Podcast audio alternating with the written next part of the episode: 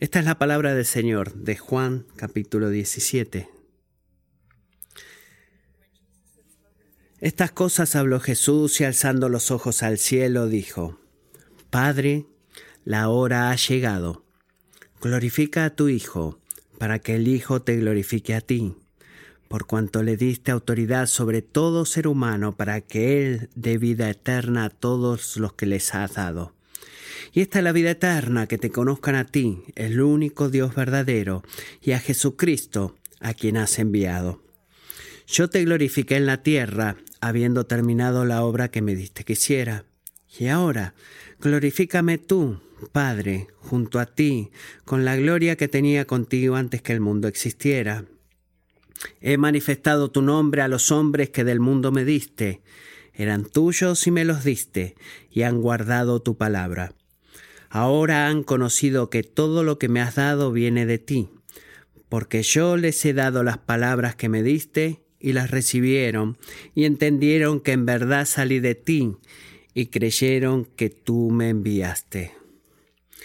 Yo ruego por ellos, no ruego por el mundo, sino por los que me has dado, porque son tuyos. Y todo lo mío es tuyo, y lo tuyo mío, y he sido glorificado en ellos. Ya no estoy en el mundo, pero ellos sí están en el mundo y yo voy a ti. Padre Santo, guárdalos en tu nombre, el nombre que me has dado, para que sean uno, así como nosotros somos uno. Cuando yo estaba con ellos, los guardaba en tu nombre, el nombre que me diste, y los guardé y ninguno se perdió, excepto el hijo de perdición, para que la escritura se cumpliera. Pero ahora voy a ti, y hablo esto en el mundo para que tengan mi gozo completo en sí mismos. Yo les he dado tu palabra, y el mundo los ha odiado, porque no son del mundo, como tampoco yo soy del mundo. No te ruego que los saques del mundo, sino que los guardes del maligno. Ellos no son del mundo, como tampoco yo soy del mundo. Santifícalos en la verdad. Tu palabra es verdad. Como tú me enviaste al mundo, yo también los he enviado al mundo. Y por ellos yo me santifico, para que ellos también sean santificados en la verdad. Pero no ruego solo por estos, sino también por los que han de creer en mí por la palabra de ellos, para que todos sean uno. Como tú, oh Padre, estás en mí y yo en ti, que también ellos estén en nosotros, para que el mundo crea que tú me enviaste. La gloria que me diste les he hablado para que sean uno, así como nosotros somos uno. Yo en ellos y tú en mí, para que sean perfeccionados en unidad, para que el mundo sepa que tú me enviaste y que los amaste tal como me has amado a mí. Padre, quiero que los que me has dado estén también conmigo donde yo estoy, para que vean mi gloria, la gloria que me has dado, porque me has amado desde antes de la fundación del mundo. Oh Padre justo, aunque el mundo no te ha conocido, yo te he conocido y estos han conocido que tú me enviaste. Yo les he dado a conocer tu nombre y lo daré a conocer, para que el amor con que me amaste esté en ellos y yo en ellos. ¿No han disfrutado Juan 17? Le estaba contando a mi esposa Lisa, yo soy Matthew, si no nos hemos conocido. Eh, le decía a mi esposa Lisa anoche, de que permanecer en este capítulo ha sido un regocijo para mi propia alma porque se siente como que se pone cada vez mejor, cada semana mejor y a veces vas a comer y ordenas un plato de comida, las primeras mordidas está eh, maravilloso y después que sigues comiendo digo, bueno, no es tan delicioso como pensé, pero no fue la experiencia, la, experiencia de Juan, toma, le das una mordida, está bueno, la segunda mordida mejor y sigue poniéndose mejor y esa ha sido mi experiencia hoy. Y creo que una de las cosas más difíciles de hacer en cualquier ámbito de trabajo, no, sea, no importa dónde trabajes, es poder distinguir lo que se siente urgente, eh, síganme en esto, de lo que verdaderamente es importante. ¿Saben de lo que estoy hablando? Eh, bueno, no es el, el verso acá, pero voy a, nos prepara esto para algo, eh, ya sea que lo sean los emails que leas o que las llamadas que hagas o los proyectos que priorizas y tomas todas esas cosas, eh, tú sabes, desde la voz más alta que puedas escuchar, este, o la rueda que estás rechinando. Esa es una forma de poder estar increíblemente este, ocupado y tropezar en todo tu tiempo de ocupación. Eh, hay tiempos mejores que otros, pero estamos trabajando o estoy trabajando en eso porque todo es importante, pero nada es importante. Es como que podemos entender eso, en algún punto al menos lo tienen que entender, pero creo que es correcto decir que en la vida cristiana pasa lo mismo. Si yo soy, doy dinero a cada organización cristiana, buena organización, que me envía algo en el correo con la palabra crisis en el sobre, yo estaría fundido, estaría quebrado. Si yo escribiera en rojo cada libro que cualquier cristiano clama de que es el libro que debes leer, no tendría tiempo yo para ser un esposo o un padre, porque estaría leyendo todos esos libros. Ambos por, porque el ser padre y esposo es más importante de lo que hago como pastor y no me sentiría mejor si me uniría a cada ministerio de domingo, si yo orara por cada petición de oración o participara de cada evento cristiano en la comunidad. Algunos de nosotros intentamos hacer todo esto y quizás tú puedes administrar de poder estar por algunos meses o años y algunos de nosotros, yo es como que yo estoy yendo para el otro lado y digo, ¿sabes qué? Renuncio, no me importa nada más. Quizás te puedes relacionar con alguna de estas categorías, pero traigo a la luz este problema porque creo que una de las cosas de mayor ayuda en la oración este, en Juan 17 es la forma en la que nos presenta las prioridades para la vida cristiana. Órdenes de marcha, si los queremos llamar así. Es la forma de Dios diciendo esto es lo que más importa. Note que Jesús no ora por todo. Él comienza orando y en algún punto ¿qué hace? Él se detiene. Eso es significativo. Él ora por la búsqueda de la obra de Dios, obra, ora también por el bien del pueblo de Dios. Y, como, y en la segunda categoría, Él prioriza cuatro peticiones específicas en nuestro favor como creyentes. ¿Qué es lo que hace? ¿Qué, ¿Qué es lo que Él está priorizando? Que seamos fieles a Jesús, que seamos santos como Jesús, que estemos unificados en Jesús o unidos en Jesús y glorificados con Jesús. Mira eso por un segundo. Estas son prioridades espirituales, amigos. Si quieres saber lo que no es urgente o una rueda que está rechinando, eh, increíblemente bueno, pero verdaderamente importante a los ojos de Dios, tus prioridades, cristiano, esta es la lista. Estas son las cosas que Él se preocupa y todas las buenas cosas por las cuales podríamos argumentar que debemos prestarle atención. Las cosas por las que debemos preocuparnos más y por las que debemos orar no una o dos veces, sino una y otra vez y otra vez. pongo esto de frente a ustedes porque en las múltiples ocasiones que causa un interés en temas o en luchas y llena, sigue llenando la lista, en los círculos cristianos y en los blogs cristianos, no hay un fin. No, no se termina. ¿eh? Es, hay temas que eh, los círculos cristianos se convierten en tema de conversación y no queremos reaccionar a eso simplemente diciendo, bueno, no voy a escuchar a nada. Es solamente Jesús, la Biblia y yo. No, eso es arrogante. Pero necesitamos saber cuáles son nuestras prioridades.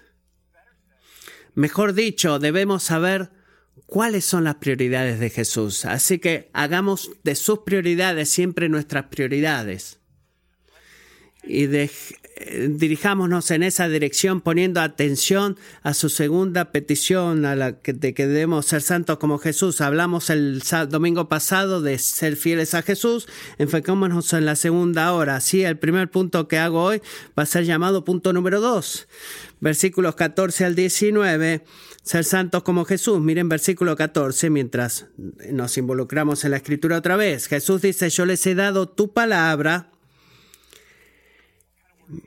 ¿De qué palabra está hablando? Bueno, es la palabra del Evangelio.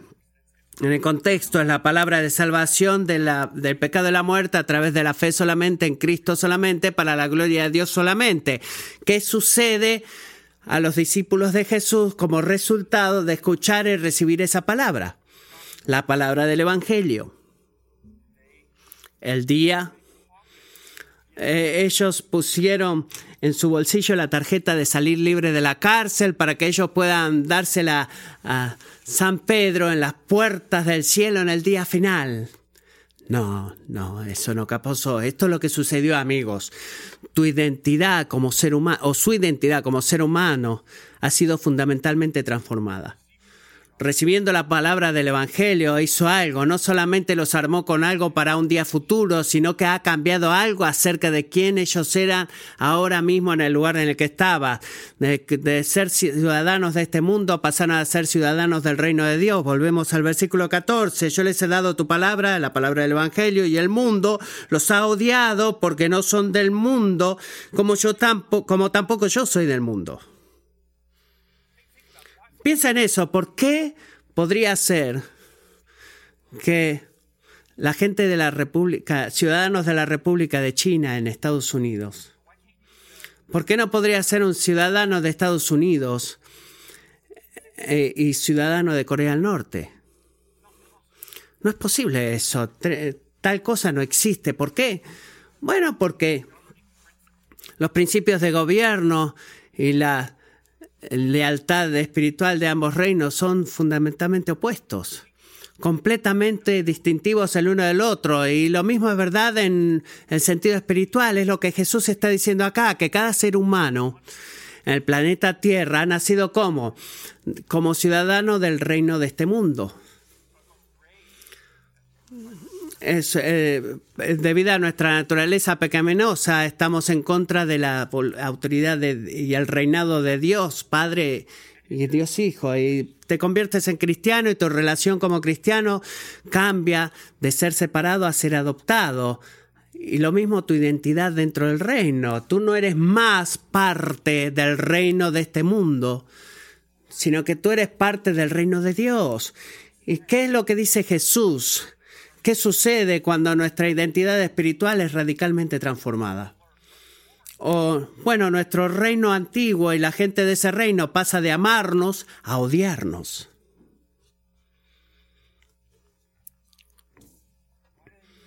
¿Por qué hacen eso?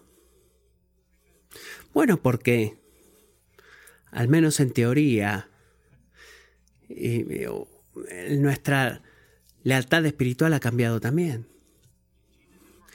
Jesús nos recuerda que la palabra del Evangelio es divisiva por diseño separa a aquellos que responden a Jesús, sometiéndose a Él como su Señor y Salvador, de aquellos que no lo hacen. Y eso significa que si tú eres seguidor de Jesús, no se, no se sorprendas, por favor, si te sientes como que no estás encajando en este mundo o como un extraño en este mundo. No pienses que algo está mal, de que si la gente que solía gustar de ti no quiera saber más nada de ti una vez que tú tienes algo que ver con Jesús. ¿Por qué no? Porque tú no eres más del mundo como Jesús tampoco es del mundo. ¿Qué eres tú? Eres un exiliado escogido. Eres un extranjero en una tierra extranjera y debes, y debes esperar que la experiencia de Jesús sea tu experiencia, sin importar cuántas veces tú no entiendas o no estés alineado con esto. Recuerda esto, Jesús está orando por ti. Él está intercediendo por ti, como lo dijimos la vez pasada. Miren versículo 15, no te ruego que lo saques del mundo. Eso sería bueno si pasara, pero bueno, sino que los guardes del maligno. ¿Qué es lo que está diciendo Jesús? Que no somos que no somos abandonados como el llanero solitario en una tierra extranjera esperando que hagamos nuestra cosa de cristiano de fuerzas especiales y probar nuestro, super nuestro estado super espiritual. No, tenemos un protector que siempre está presente, un guardador que siempre está presente y él lo que dice, él nos recuerda que Jesús no está solamente en el negocio de salvar a la gente en el día final, sino que está en el negocio de salvar a los suyos hoy, mañana y, el, pasado mañana, ahora mismo. Él es nuestro protector. Primera de Corintios 10, 13 dice, fiel es Dios, ahora mismo que no permitirá que ustedes sean tentados más allá de lo que pueden soportar, sino que con la tentación proveerá también la vía de escape a fin de que puedan resistirla. Mi padre me martillaba ese versículo en mi cabeza cuando yo crecía en la iglesia. Yo podría decirlo del derecho del revés, pero qué promesa tan grande que es eso. Es un buen versículo para golpear a alguien o martillárselo en la cabeza. Porque la respuesta del Señor a todas las pruebas y tentaciones de esta vida que enfrentamos como exiliados es que no para que nos sostenga hoy o mañana, sino para que nos libere y nos dé el poder para el bien de nuestro, de nuestro bienestar y para la gloria de Dios. Es lo que Él está haciendo. Cuando estamos en el mundo, Él está trabajando en nosotros. Venir en versículo 17, ¿qué es lo que hace? Santifícalos en la verdad. Ora Jesús, tu palabra es verdad. Esto es uno de los momentos en los cuales necesitamos eh, levantar el freno de mano y detenernos mientras vamos caminando por la Biblia. Detente, anda despacio, piensa cuidadosamente. ¿Qué quiere decir ser santificado? ¿Qué en realidad significa eso? Ser santificados, la raíz de eso es ser consagrado. Significa ser apartado con un propósito santo y en este caso en devoción al servicio a Dios. Y creo que tendemos a pensar que la santificación, porque eso dije que nos detengamos un poco, solemos pensar que la santificación o crecer en la santidad o en, o en la bondad es un poco más de hacer un mejor trabajo cada día mientras los días pasan, sin pensar o sentir o actuar de la forma que el mundo piensa, siente o actúa un poquito mejor de no hacer eso. No quejarnos, no mentir, no, no criticar. ¿Es eso bíblico? Sí. Eh, espero que no haya preocupación en eso. Es muy bíblico no hacer esas cosas.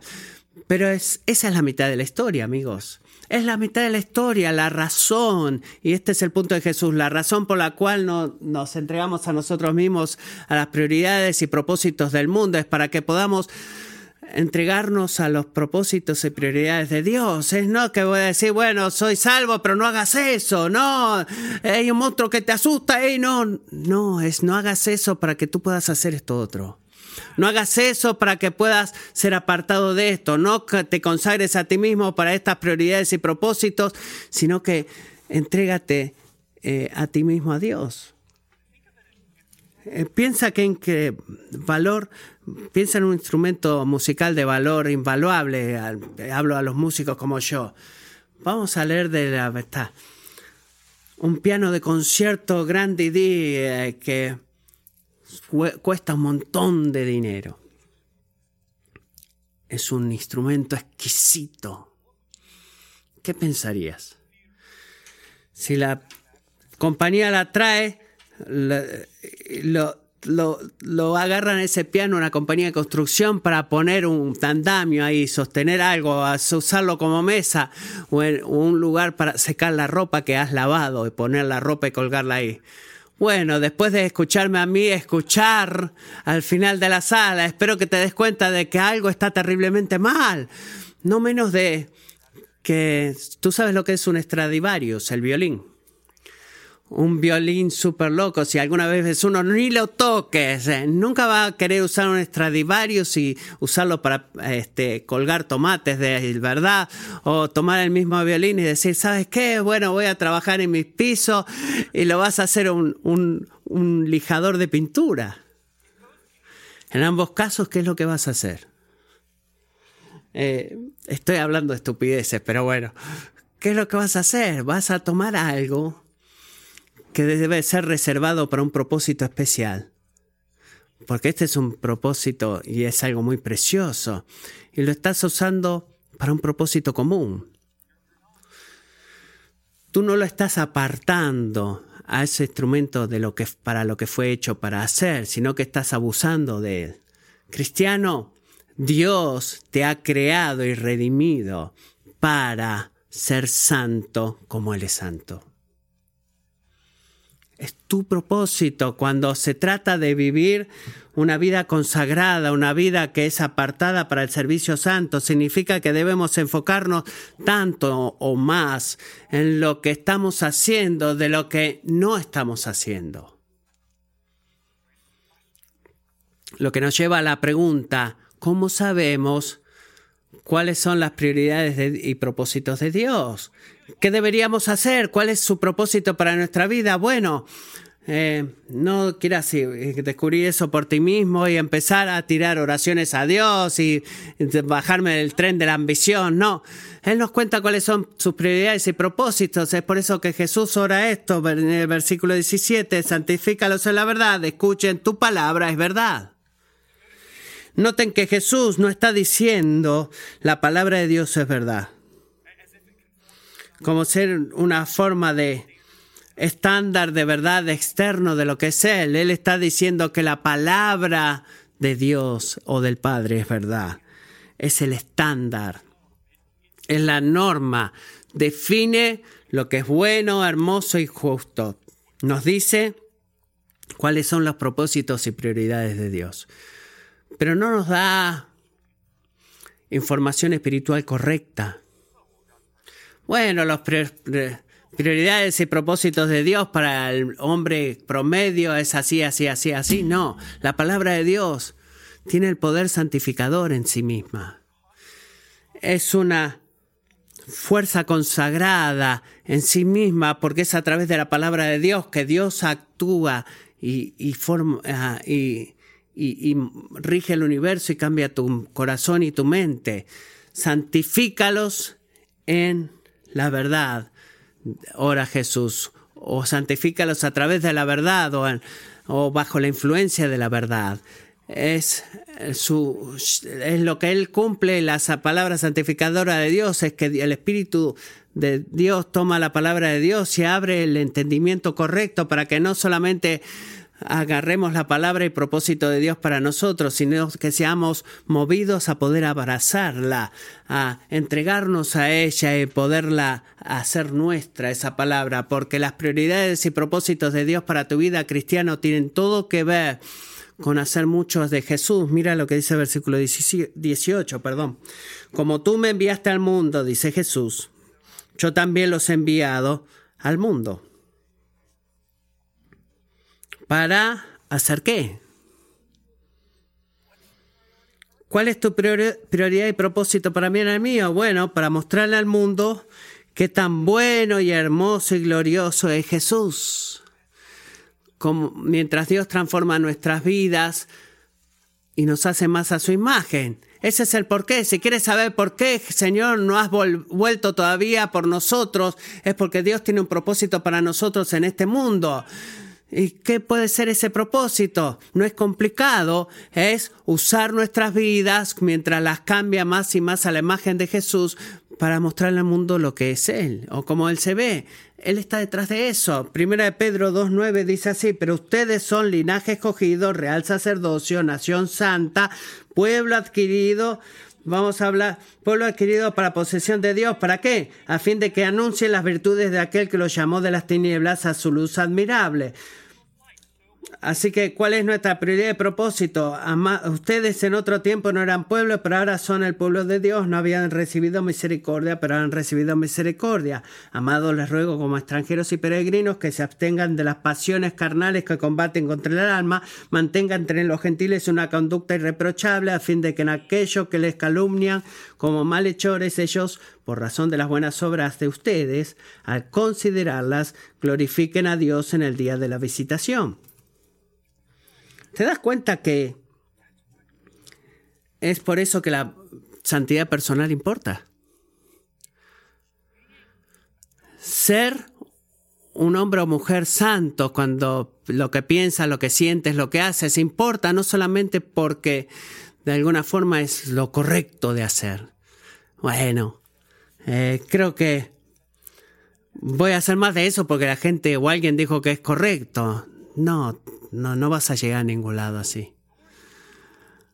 La palabra es, bueno, creo que voy a hacer eso porque me mantiene lejos de mis problemas con, de problemas con mis padres o me mantiene lejos de problemas con el pastor. Hay tantas malas razones. Mi santidad personal importa, importa porque es como nosotros glorificamos a Dios en la tierra. Es por eso que importa. Eh, sería absolutamente imposible para nosotros el poder hacer eso, entregarnos a, Él, así, si Él primero no hubiera dado su vida por nosotros. Miren versículo 19, por ellos yo me santifico, me aparto, dice Jesús, para que ellos también sean santificados en la verdad o apartados en la verdad. Como Jesús se ha consagrado o se ha apartado él mismo. Bueno, Él lo hace yendo a la cruz, muriendo en nuestro lugar. Y si tú conoces la Biblia entera, eso no debería sorprenderte. De que sangre tenga un efecto consagrador. ¿Por qué digo eso? Bueno, porque bajo el antiguo pacto, cuando la sangre era derramada sobre algo, salpicada sobre algo, esa cosa era hecha santa era apartada para Dios, así que el sacerdote era rociado con sangre, el tabernáculo, la tienda de Dios era este, rociada con sangre. ¿Y saben lo que hizo Moisés cuando reunió todo el pueblo de Israel en Éxodo? Él los roció a ellos con sangre. Imagínense estando ahí parados, viendo la sangre del Señor, oh, perdón, este, viendo cómo matan a un cordero y Jesús rocea a todos con sangre. Eh, y la gente dice, verdaderamente Moisés hizo eso. No es una forma de Dios de ser grotesco o grosero, sino que es un mensaje poderoso que grita algo a nosotros, porque Él nos apunta directamente a la sangre de Cristo, que nos hace libre de la culpa del pecado y el poder del pecado para que podamos agarrar esa tarjeta de salida libre de la cárcel y no tengamos más problemas en el futuro. No, no, no es para eso. Nos hace libre de la culpa y el poder del pecado para que podamos ser devotos a Dios, para que podamos vivir para Dios. Si tú eres cristiano, has sido rociado con la sangre de Cristo, has sido lavado por la sangre de Cristo, has sido eh, sumergido en la sangre de, de Dios. Aparte de la... En Hebreos 10 dice que este, somos devotos a, la, a, las obras santas de Dios. Y te pregunto, amigo, ¿a, ¿a qué eres devoto tú? ¿De qué se trata tu vida?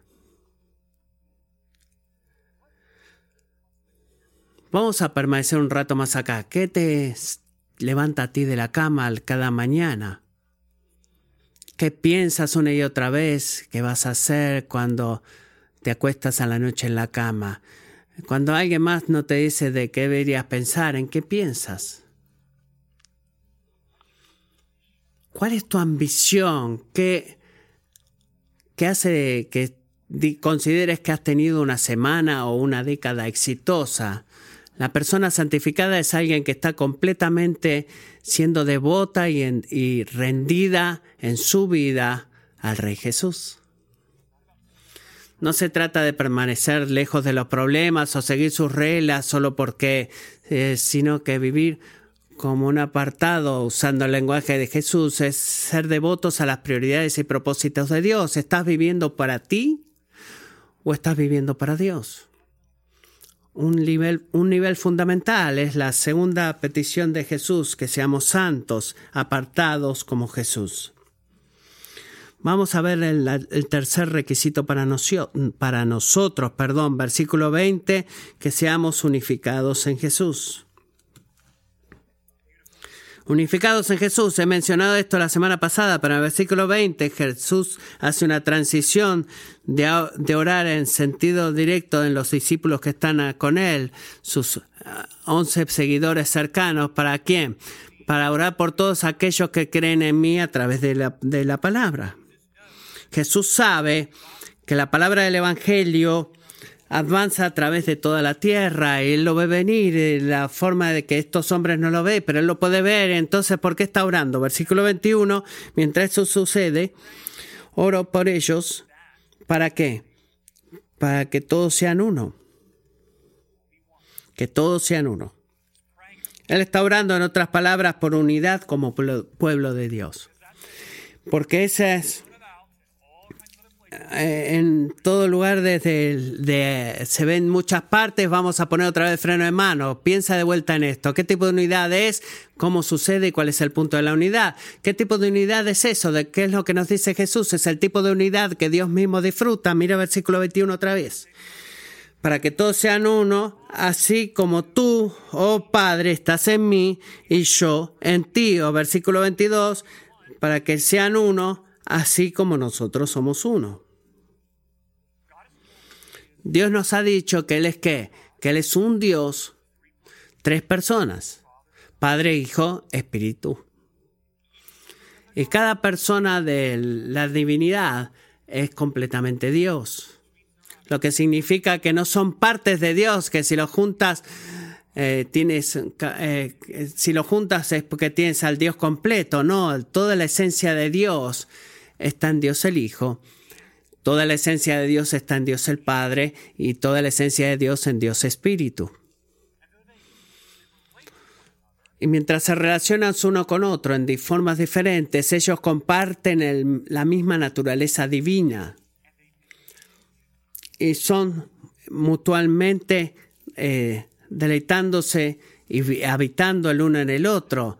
Así que tenemos que cuando el Hijo está presente, el Padre también. Cuando el Padre está trabajando, el Hijo está trabajando. Y si tú piensas, bueno, no hay nada en mi experiencia humana que remotamente esté de acuerdo con eso, estoy de acuerdo contigo, estoy contigo, pero ¿por qué deberíamos sorprendernos? No deberíamos sorprendernos porque Él es una criatura. Él no es una criatura. La unidad de la Trinidad, el Dios que no ha sido creado, es una unidad en la cual las personas se distinguen la una de la otra y así todos son inseparables la una de la otra. Son las tres, dos cosas, tres y uno. Y en verdad tú no puedes estar más unificado en Dios mismo como lo está. ¿Qué es lo que le dice Dios a Israel en Deuteronomio como fundamento de su naturaleza? Yo soy el Señor tu Dios. Yo uno solo soy. Uno solo soy. Ese es el tipo de unidad a la cual Jesús ora para que experimentemos como pueblo de Dios. Así que, ¿cómo eso sucede? Bueno, miremos de vuelta al versículo 21. Así como tú, oh Padre, estás en mí y yo en ti, que también ellos, el pueblo de Dios, estén en nosotros.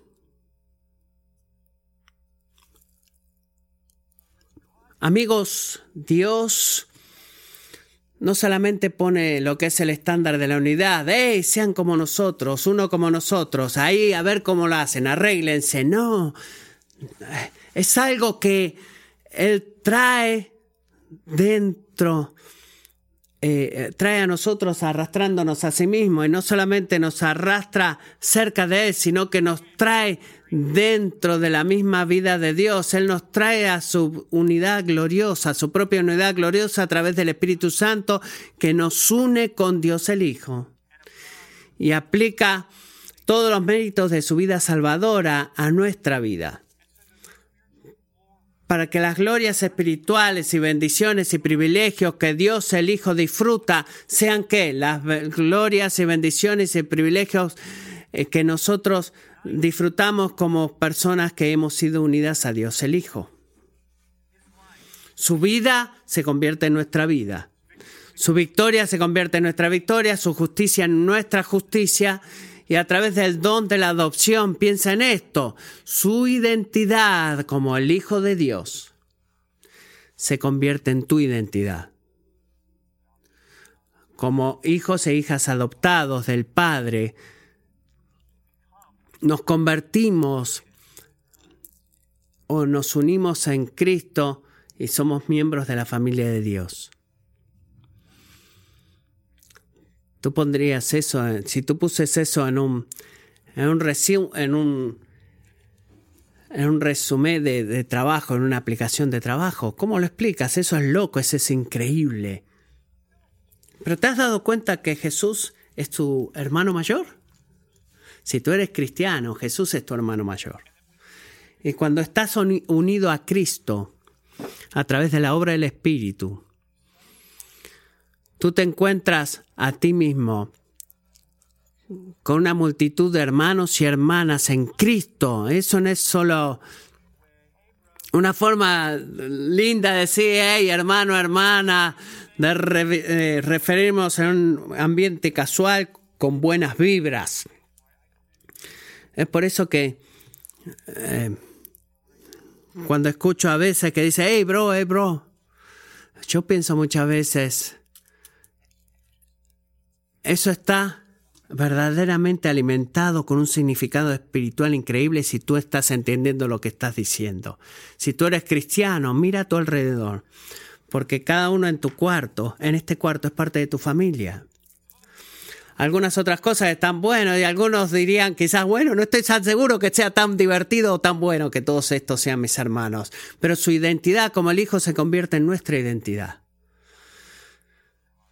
estás unido a Dios a través de, eh, y a Cristo a través del Espíritu y estás unido a su familia, a su pueblo.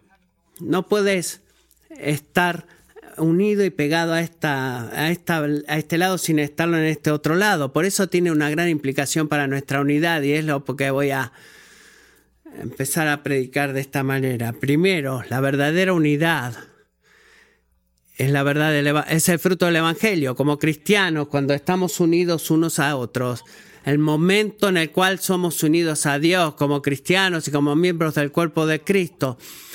Así que cuando hablamos de buscar la unidad o trabajar para la reconciliación, nunca estamos creando algo nuevo. Estamos tratando de mantener, buscando en Efesios 2, o estamos tratando de resaltar lo bueno, como dice Romanos 15, que Jesús es uno para nosotros y nos ha dado, y nos ha recogido y nos ha asegurado. Y lo que cuando recordamos eso, que la unidad es algo que Dios ha creado y la ha guardado para nosotros, la obra de vivir en el bien de lo que es esa unidad permanece fácil. Y es una luz que nos alimenta, pero si pensamos que algo, que la unidad es algo que nosotros tenemos que crear a través de el escuchar más o lamentarnos más con nuestro prójimo o entender más, es valuable, importante y necesario como estas cosas pueden ser, pero podemos en realidad y tristemente empezar a llevar un peso que solo el Hijo de Dios puede llevar. en el nivel más profundo donde lo que verdaderamente cuenta, tú y yo no podemos reconciliar o unir a nadie.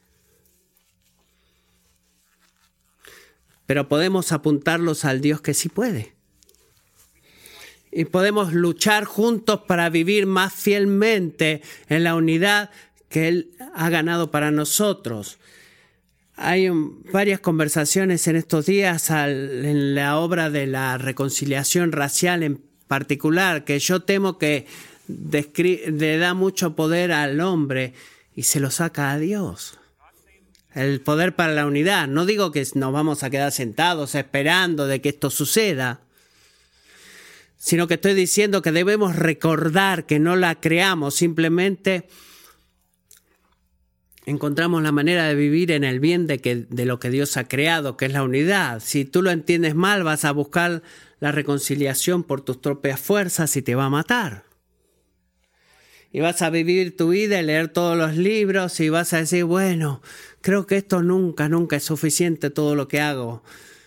No es tu yugo, es el fruto del Evangelio, no es tu obra. Esta es la segunda implicación. Debido a que la unidad es el fruto del Evangelio, no es el resultado de votar de la misma forma o tener las mismas convicciones acerca de temas de sabiduría o tener la misma temporada de la vida o disfrutamos el mismo pasado o tenemos la misma experiencia de vida.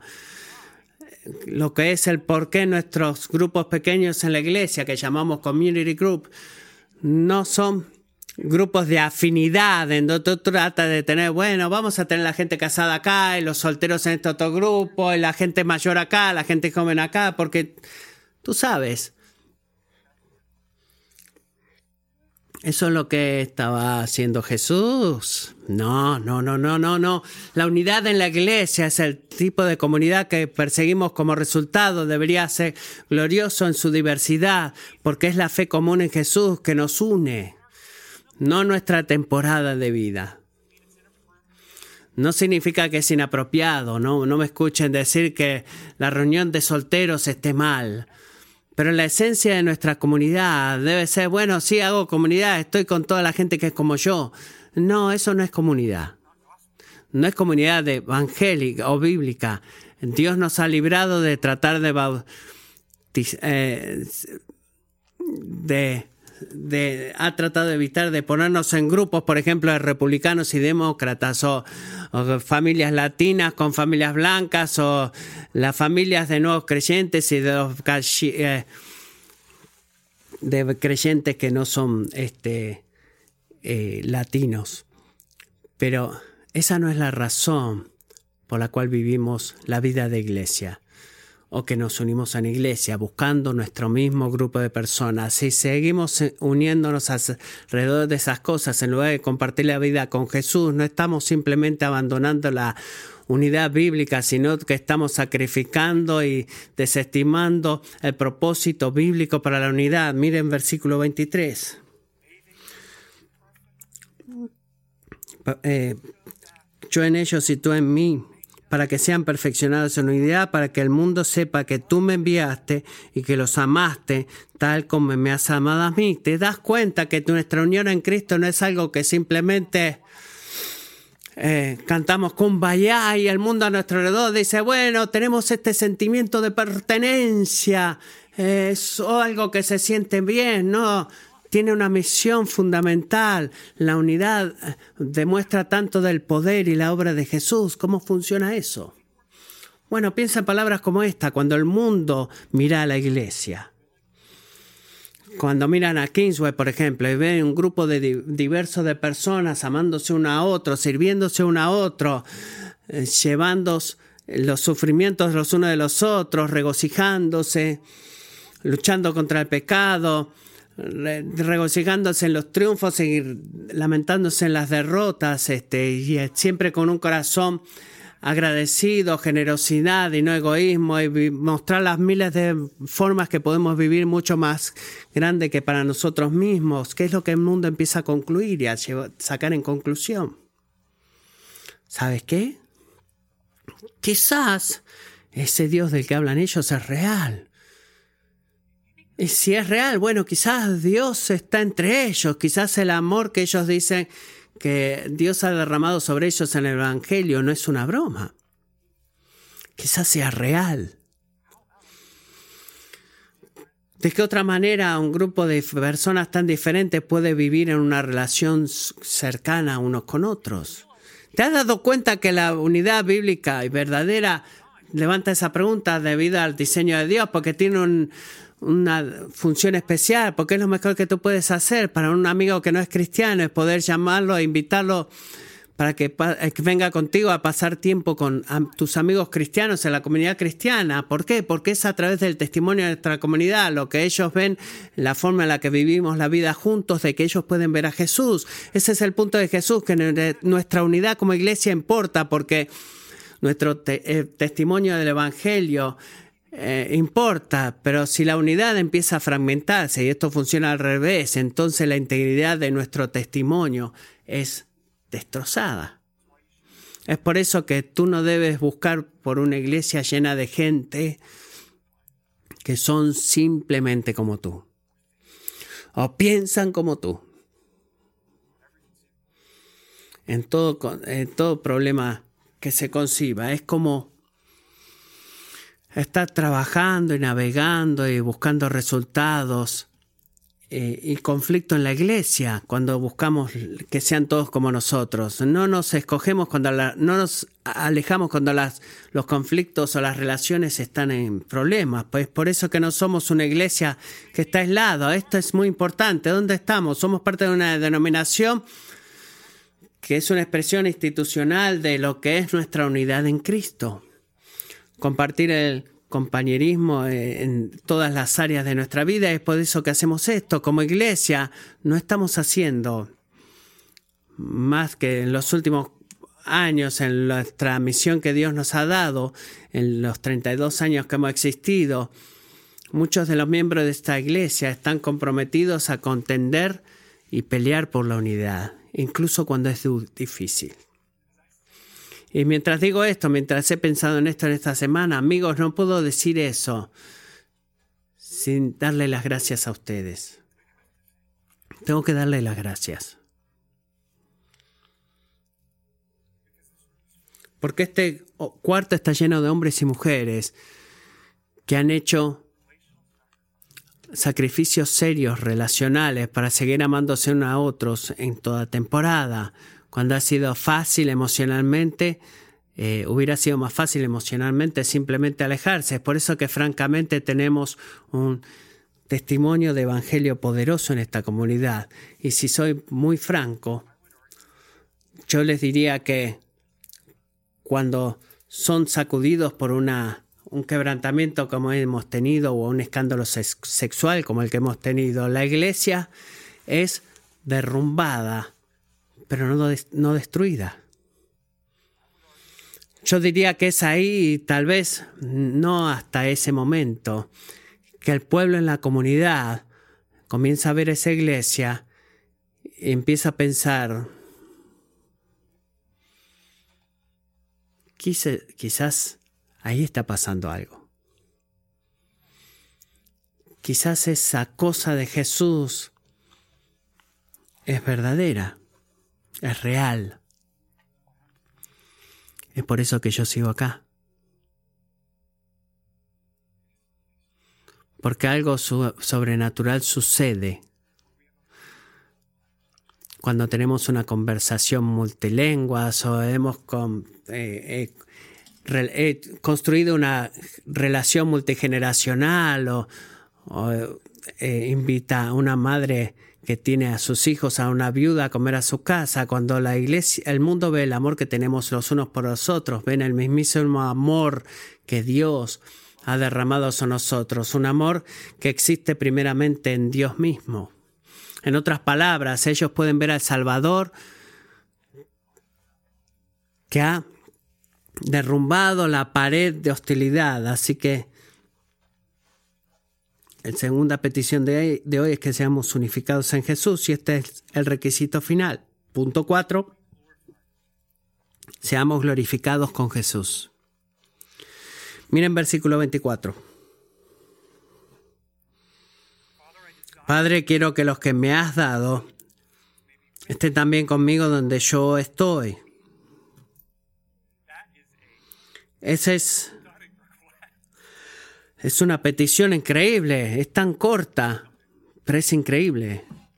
Te deja pasmado, pero debemos darnos cuenta de esto, que ese no es un nuevo deseo de parte de Dios. Él está yendo de vuelta al principio de la historia, al monte del santuario en Génesis 3, donde el primer hombre y mujer pecaron y desobedecieron la ley de Dios, y Dios vino buscándolos a ellos, y Dios los llamó diciéndoles, ¿dónde están ustedes? Vayamos detrás de esa expresión. Esa es la respuesta hacia al dolor y al, y al anhelo de una relación que había sido rota. Es por eso que Él mandó a Jesús.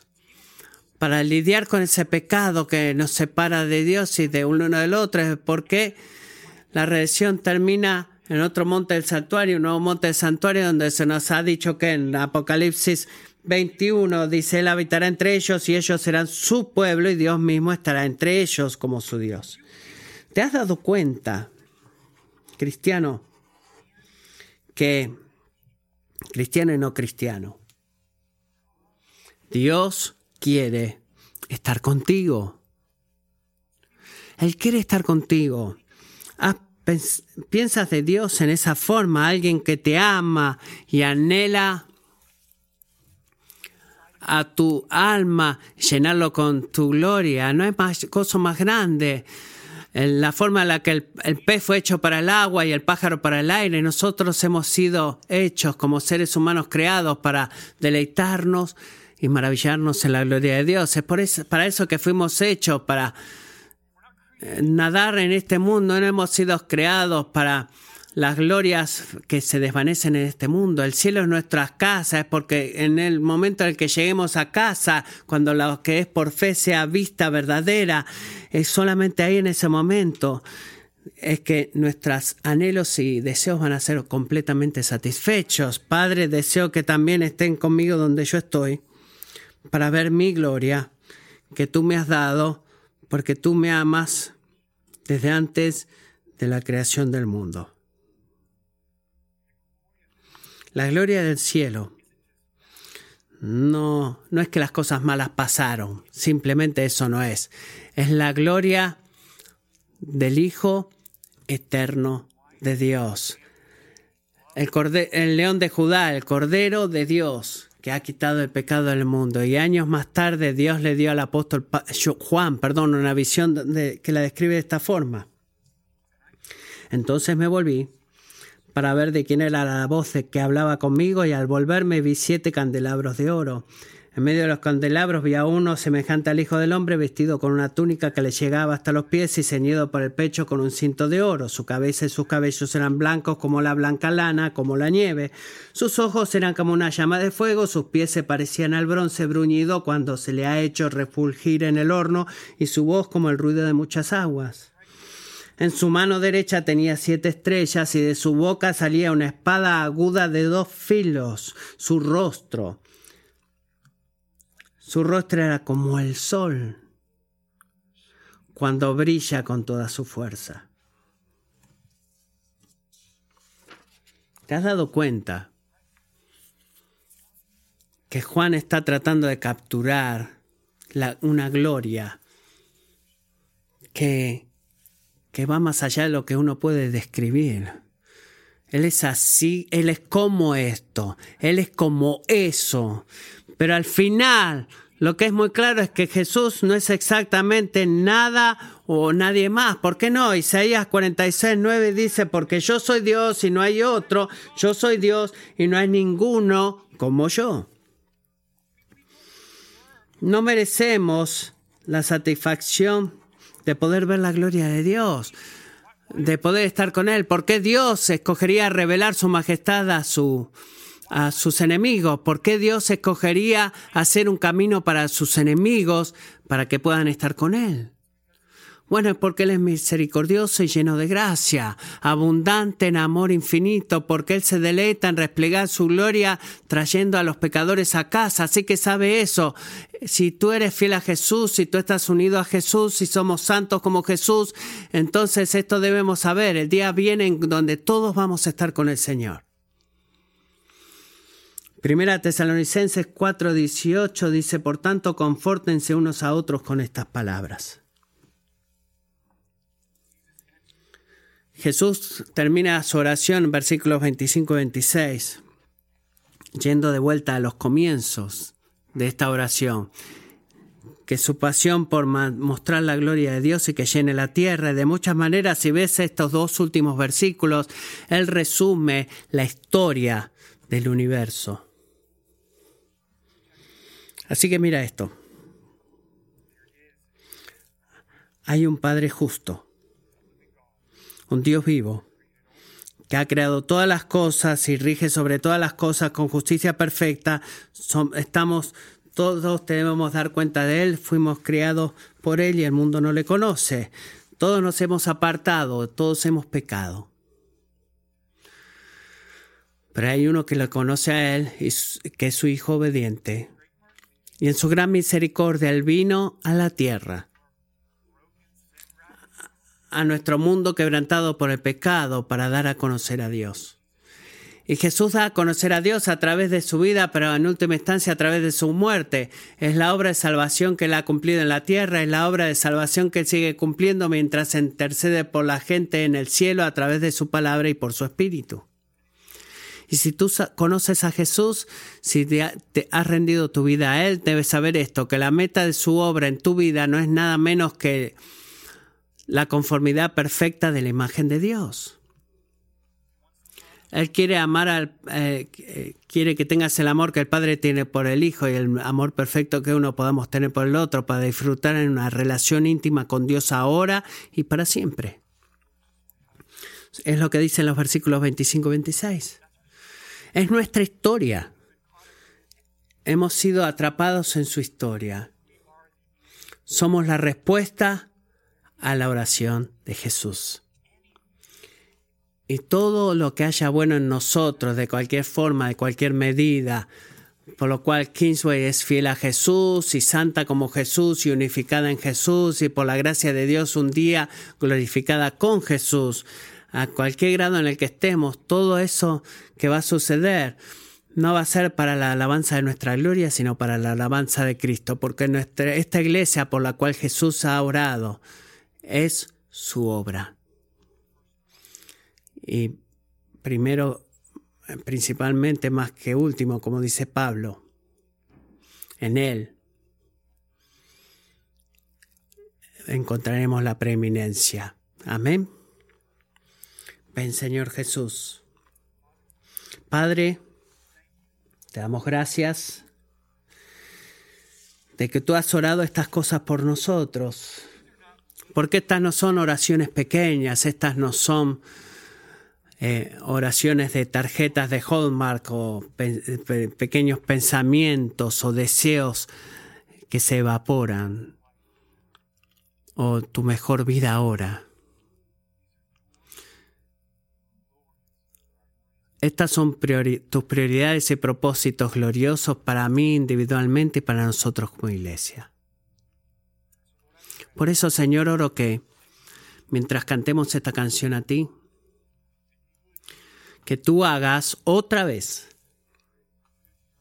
lo que tú has orado que el Padre hiciera, lo que tú has sido fiel de hacer a través de tu palabra y tu espíritu, pedimos que tú por favor nos mantengas fieles a Jesús. Y por favor haznos santos como Jesús. Y por favor manténnos unidos a Jesús. Por favor, llévanos a casa para que podamos ser glorificados contigo, Jesús. Anhelamos por eso, Señor, y te damos gracia que ciertamente el presente vendrá eh, oh, perdón, que esa oración se cumplirá porque la respuesta del Padre a tus oraciones es siempre sí. Amén. Parémonos y cantemos.